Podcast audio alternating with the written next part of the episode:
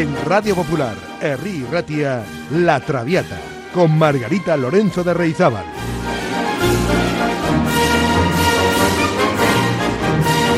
Pasión por la lírica.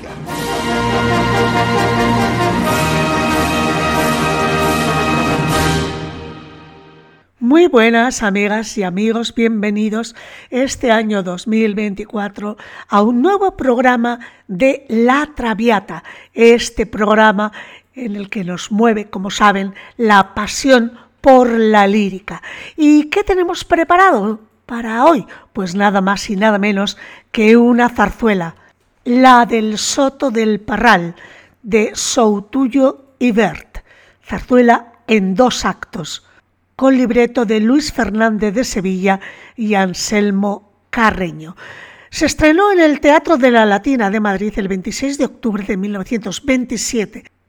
La acción de esta zarzuela, de Reveriano, Soutuyo y Juan Bert, transcurre en un pequeño pueblo de la provincia de Segovia y nos muestra una mirada cariñosa y levemente crítica del mundo rural. Muchos especialistas consideran este título como la obra maestra de estos dos compositores.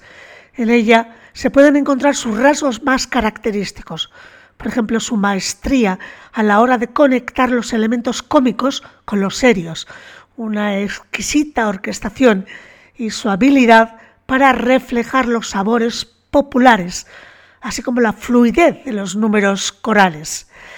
La verdad es que desde su estreno en 1927, la del Soto del Parral ha gozado del favor de cantantes y actores en particular y también del público en general. Y es que desde su primera extensa crítica en el diario independiente El Sol hasta el día de hoy, gusta a todo el mundo. Es una obra paradigmática que rápidamente se difundió por toda la escena española e hispanoamericana y ha permanecido en cartel hasta hoy día. Por eso está considerada una zarzuela netamente española que resulta fresca, lozana, juvenil y briosa. Por los años en que se estrenó la del Soto del Parral, o sea, los felices años 20 del siglo pasado, era muy frecuente leer en las críticas teatrales que la escena española estaba en crisis el imparable cine, los deportes modernos como el fútbol o el boxeo, los innumerables dancings o el music hall, obligaban a reformular las añejas estructuras de ocio urbano a lo largo y ancho de toda la península. Síntoma de ello será el nacimiento, en 1922, de la primera Guía del Ocio de Madrid, un esplendoroso abanico de posibilidades para gozar del día y de la noche de una ciudad definitiva e innegablemente moderna. En consecuencia, la zarzuela, en tanto que género teatral decimonónico, debía reinventarse por enésima vez, haciendo uso de todas las estrategias de hibridación que fuesen necesarias para resultar competitiva en este nuevo mercado del entretenimiento. Pues durante los años 20 y 30, triunfarían las operetas en forma de revistas, los vodeviles líricos o las comedias musicales de corte moderno, mientras que los críticos de mirada más obtusa y moralista sentenciaban el teatro español, decían, se está muriendo de risa. Una muerte así no es la peor de las muertes, pero es la muerte. La del Soto del Parral es una obra, como hemos dicho, que refleja muy bien esta época conscientemente antimoderna, con cierto regusto hipster que podríamos decir hoy en día, fue estrenada en un teatro popular como la Latina y de manera inmediata se difundió por toda la escena española. La crítica musical y la teatral, incluso la más exigente, se rindió ante sus encantos. Ya los dos días del estreno se leía en los periódicos, para alivio de todos, la zarzuela netamente española no se resigna a envejecer. No debe extrañarnos que por entonces se alabasen los buenos propósitos de los autores de la del Soto del Parral para que en la estepa de nuestra dramática actual pueda surgir el grato acogimiento de un oasis, decían los periódicos. Sin embargo, lo que pocos sabían por entonces era que la tan fresca zarzuela no era en absoluto una obra escrita a mayor gloria de un género que se presentía en peligro de extinción, sino que era el tercer estadio de una obra previa estrenada dos años antes sin ninguna repercusión en Barcelona y cuyas reformas lo único que perseguían, como de hecho consiguieron, fue arrebatar a un público que durante décadas había seguido acudiendo al teatro. Para Soutuyo y Bert, la del Soto del Parral, denominada zarzuela de costumbres segovianas, supuso la confirmación del que había sido su primer gran éxito en colaboración, La leyenda del beso. Ambas obras, junto a El último romántico, de 1928 constituyen una suerte de trilogía popular de ambos autores y, sin lugar a dudas, uno de los legados líricos de mayor interés musical y permanencia escénica de la zarzuela contemporánea. La naturaleza de esta relación fecunda entre ambos compositores la explicaría el propio Soutuyo diciendo Bert hacía sus números, yo los míos, y después nos preocupábamos de darles unidad. Entre Juan y yo había una compenetración tan grande, números suyos parecían hechos por mí y viceversa. Habíamos llegado a unificar por completo nuestros estilos personales.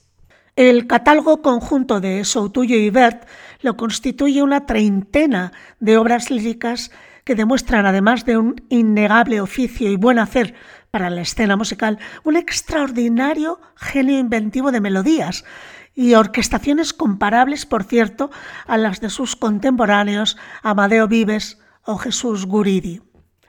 Soutuyo y Bert supieron adaptar su inspiración a las demandas de un mercado teatral tan ecléctico como era el de los años 20, con obras que van desde el sainete lírico más castizo a la revista más desenfadada, desde el melodrama rural hasta la comedia lírica de ribetes operísticos. Eh, todo este corpus lírico tan extenso hoy solo sube a la escena con relativa frecuencia la leyenda del beso, inspiradísima zarzuela que les consagró sobre los escenarios, la del Soto del Parral y el último romántico. En relación al estilo, pues no podemos dejar de hablar principalmente de rasgos veristas en la partitura de la del Soto del Parral. Este tipo de piezas líricas y contenidas, Soutuyo y Bert nunca fuerzan el instrumento en sus distintos registros. Son auténticos conocedores y mimadores de la voz humana. Pues si les parece, vamos a empezar con el argumento de esta zarzuela comienza el acto primero, que tiene un único cuadro. Escuchemos el preludio, que es una jota, titulada No hay tierras de Segovia. Lo escuchamos a cargo de la Gran Orquesta Sinfónica de Madrid, el Coro de Cantores de Madrid, dirigidos por Ataulfo Argenta, y la inconfundible voz del tenor Manuel Ausensi.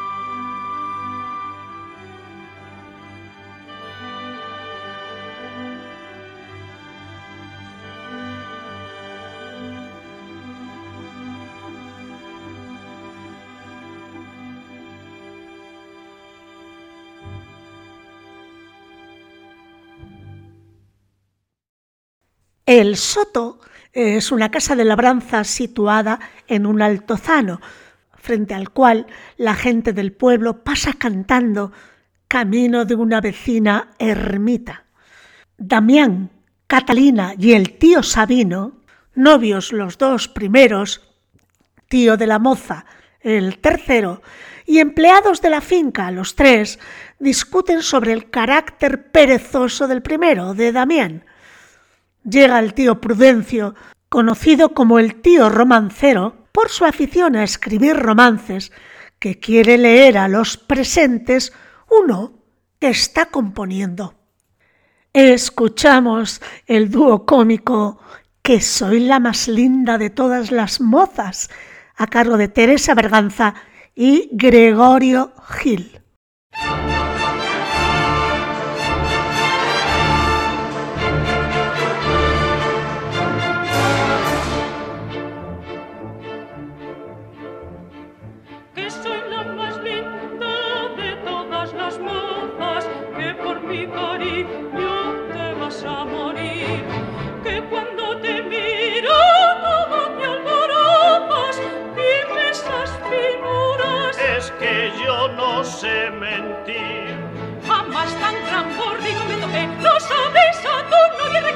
A las mujeres guapas y que sé. Borrico, Indina, porque me enamoraba de mi mal, porque me enamoré de este animal. me estás poniendo fuera de mí y voy a darte que sentir.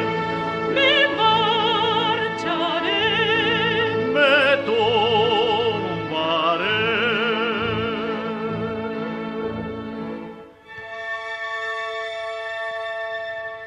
Esta se ha creído que puede manejarme, piensa que nació para llorar por su querer.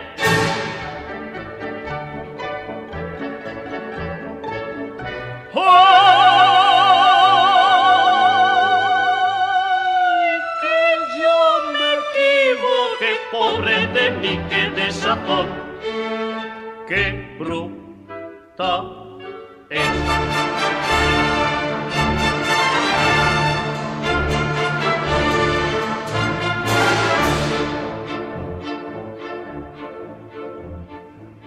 Eres la que debe, viéndome tan guapo, requebrarme siempre que me logres ver. Y no te amo Inés si te suelto un lapo, porque soy tu novio. No nos vamos a entender. El hombre debe darse a respetar, que Dios nos da las manos para zurrar. Aplícale a tu cura sé cantar. Indina, en todo lo que yo quiera de ceder, o tú no me confieres pa' mujer. me estás poniendo fuera de mí. y voy a darte que sentir. Me marcharé. Me tumbaré.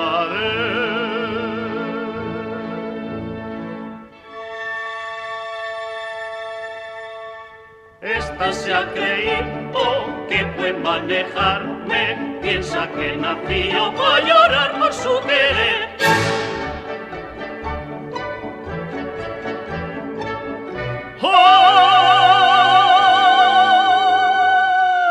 que yo me equivoqué, pobre de mí, qué desazón, qué bruta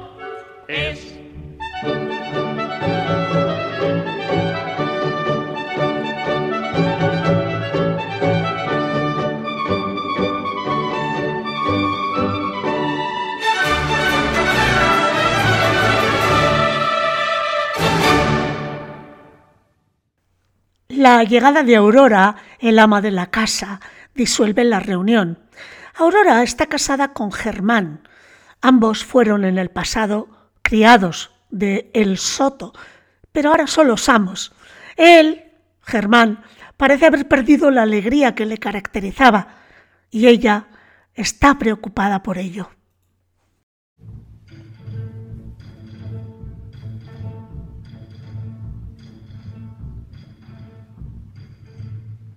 los cantos alegres de los vagales aumentan siempre la pena mía y mi amargor.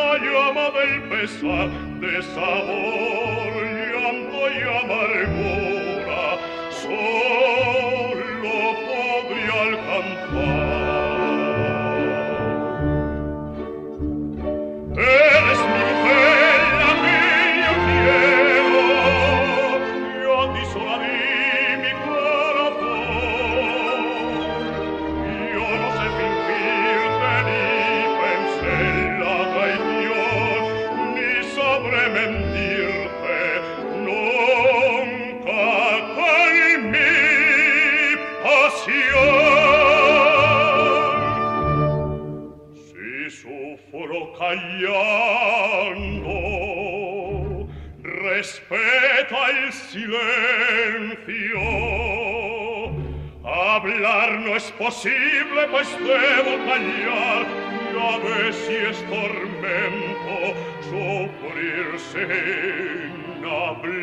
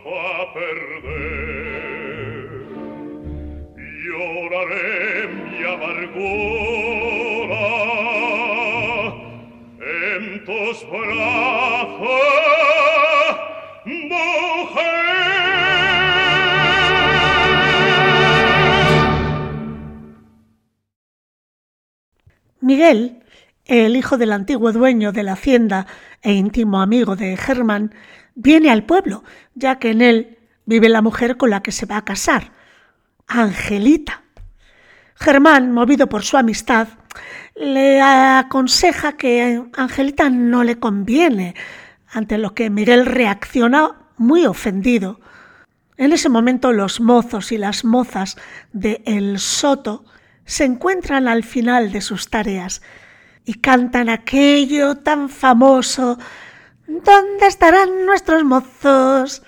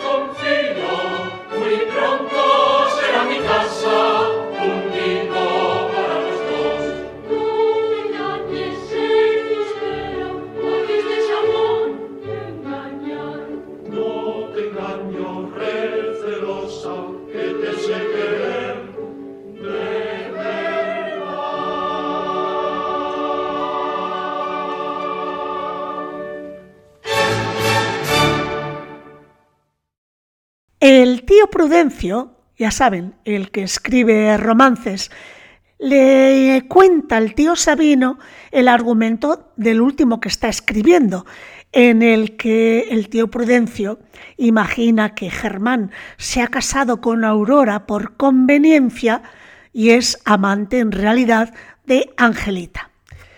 Pero claro, mientras el tío Prudencio le está contando esto al tío Sabino, Aurora, escucha la conversación y cree que esta es la causa de la extraña conducta de su marido últimamente. En ese momento llega Miguel, excitadísimo, y dice que quiere matar a Germán. Aurora le detiene, pero se enfrenta con su esposo, que abandona el soto malhumorado.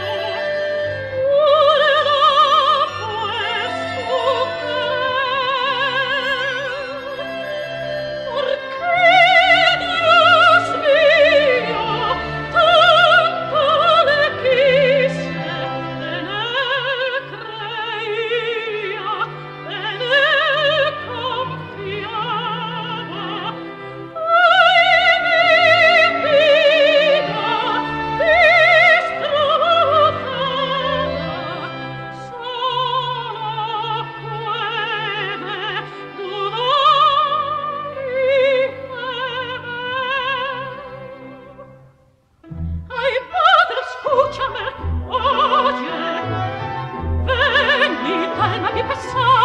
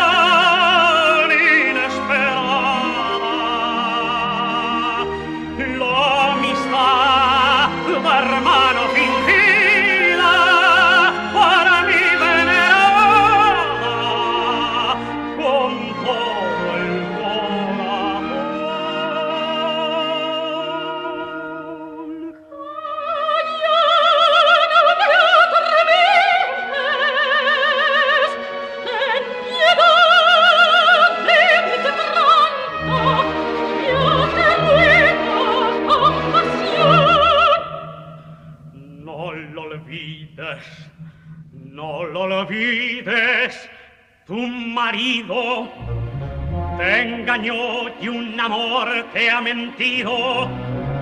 Su querer todo ha sido fingido. ¡Calla! Ese hombre, no lo dudes, mujer, te ha engañado. ¡Calla, por Dios! Por lograr a su interés se ha casado. No. Pues yo te aseguro que ha sido un perfume. para ti.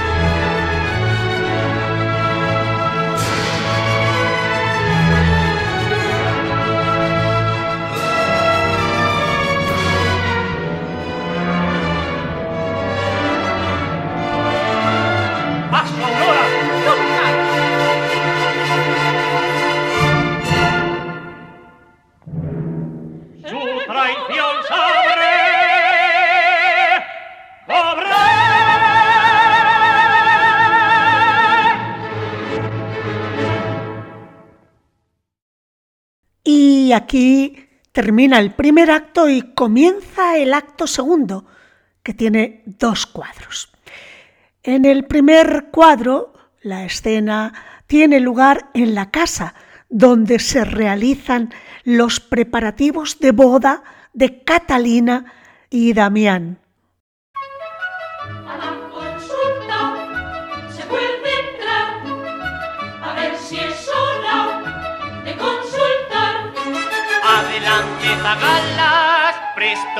pasar.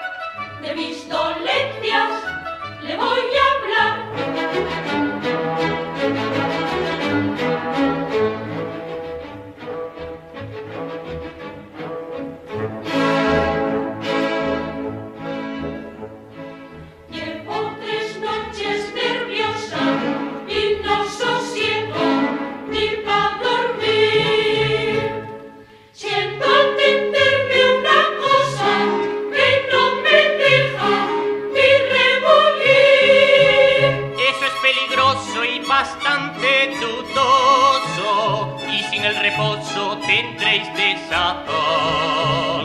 Os dará hormiguillo con el colotrillo, como si al justillo fuera un esportón.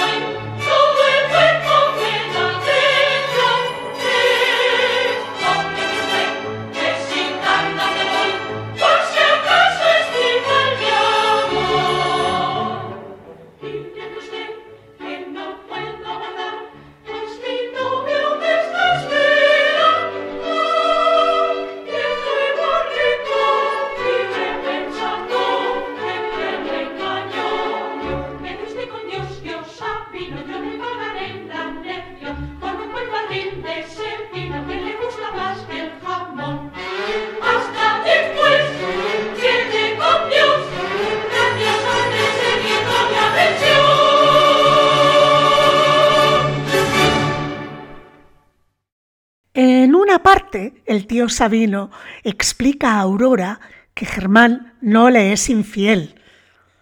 Miguel intenta sonsacarle también al tío Sabino información, pero este no quiere responderle. Y ahí cantan un dúo entre los dos, el dúo Ten pena de mis dolores.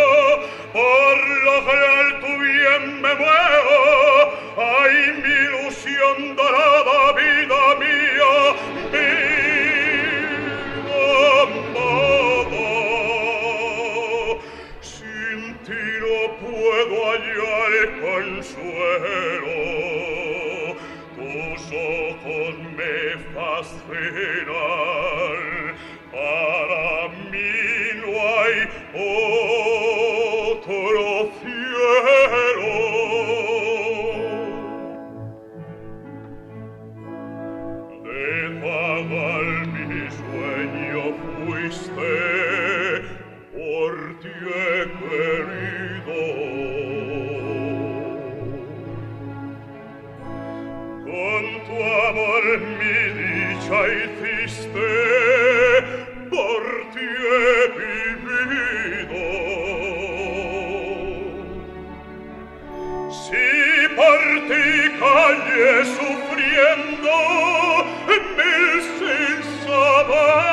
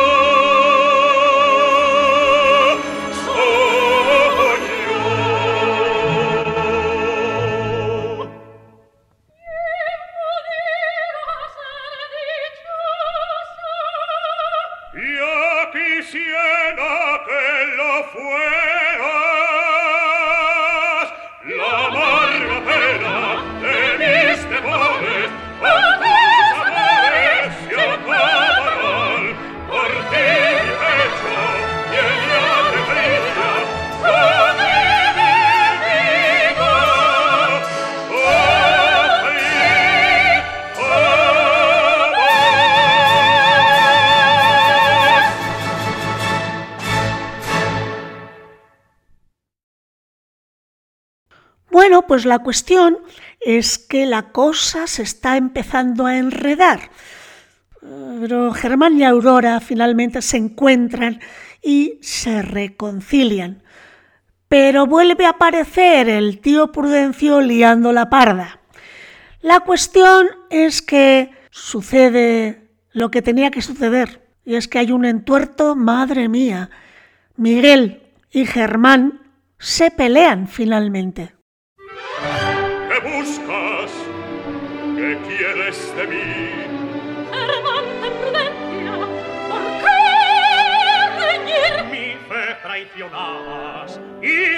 me vendías. Al par que cobarde pensabas saber con engaño mi amor. Mentira todo, ese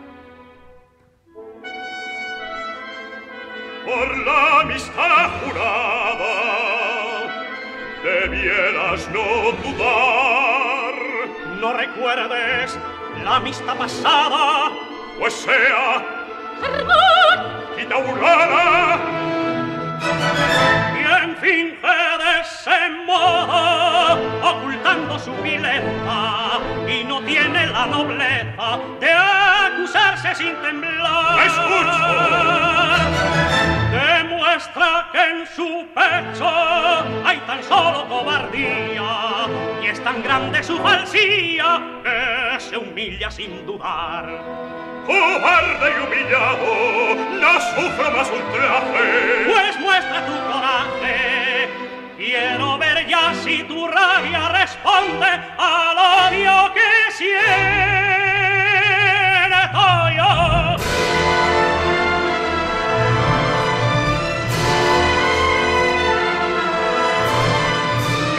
bagno che mi asseggio, pronta me paga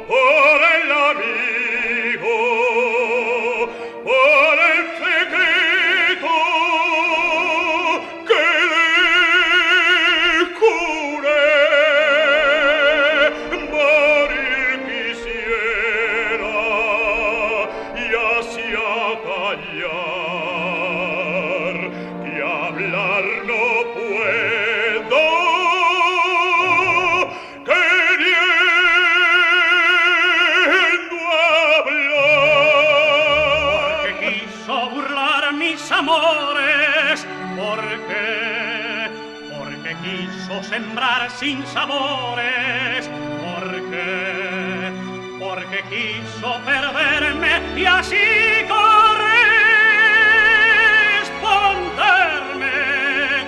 Cobarde me ha engañado, maldigo su traición.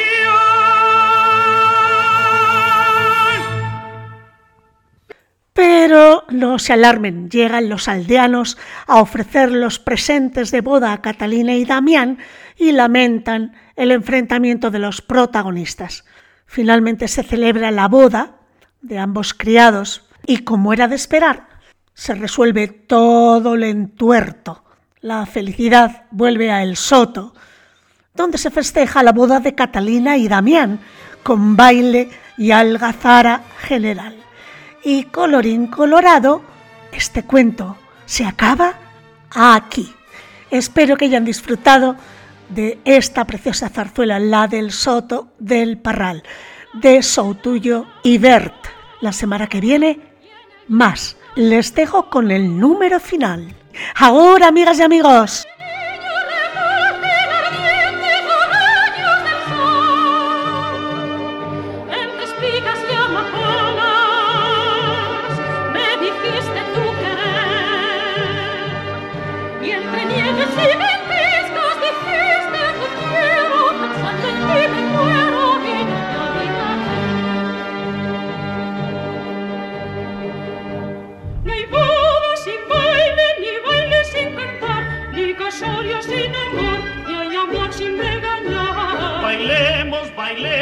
Que es día de gozar, porque me he casado yo y ha de ser boda sonar. que la vida hay que alegrar. En la cumbre nace el agua,